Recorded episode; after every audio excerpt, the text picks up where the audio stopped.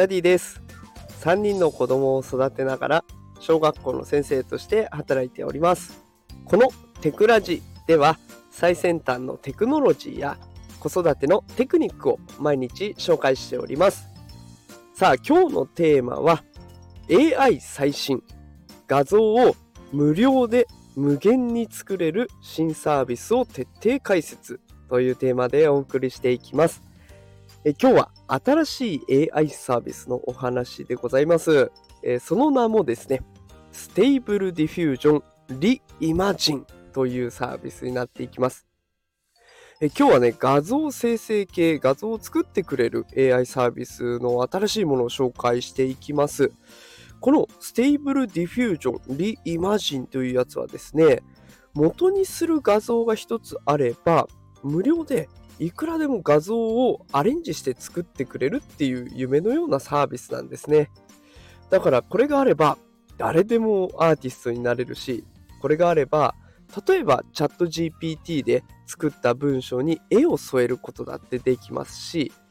あとは NFT で、えー、よくやるね、ファンアートというやつですね。コミュニティの中でファンアート募集しますとか、ファンアート作ってくれた人、今度のアローリストちょっと配布しようかなとか、そういうところでもチャンスをつかめるかもしれません。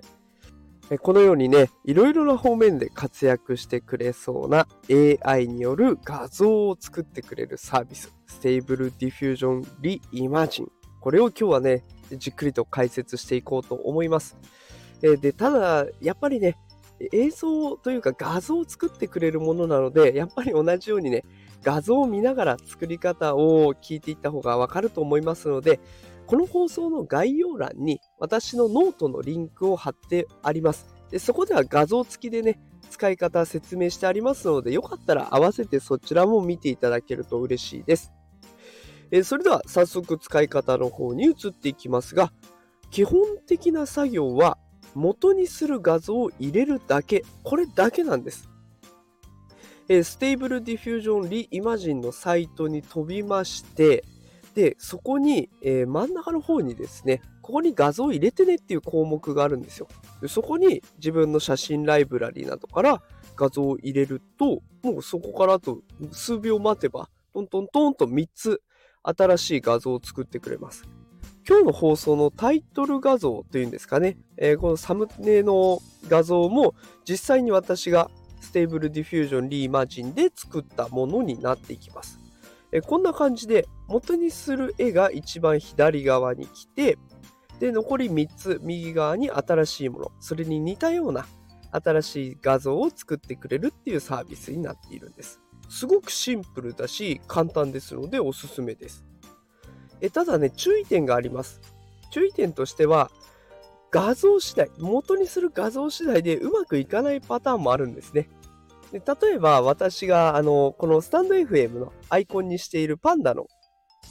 画像がありますけれども、それだと背景にあるあのちょっとレインボーがかった色がすごく強調されてしまってパンダが消えるんですね。消えてしまって結局パンダを作りたいのにパンダに似たキャラクター作りたいのにパンダが消えて虹ばっかりが強調されるっていうことであんまりうまくいかないので、まあ、元にする画像をねいろいろ試してみて、まあ、これは使える使えないを実際自分のね感覚で掴んでもらえたらいいのかなと思います。でこの Stable Diffusion Reimagine は画像を作るっていうだけじゃなくて画像の編集もできるんですね。ここでできる4つの機能がありまして、1つ目が背景を削除する。2つ目、不完全な部分をきれいにする。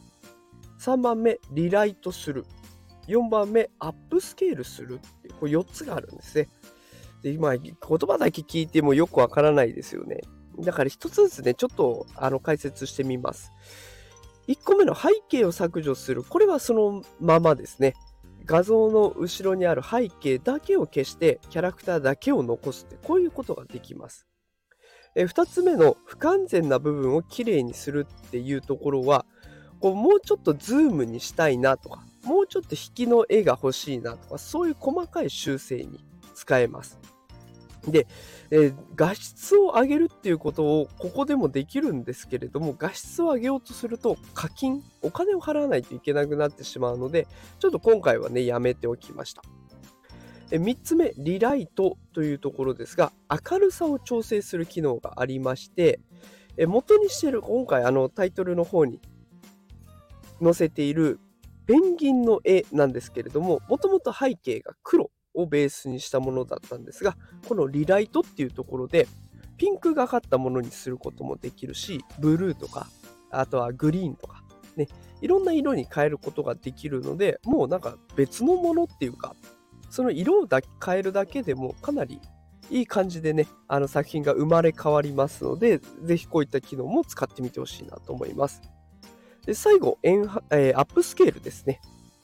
アップスケールっていうのは、まあ、これが先ほどもちらっと言いましたけど、画質を上げていく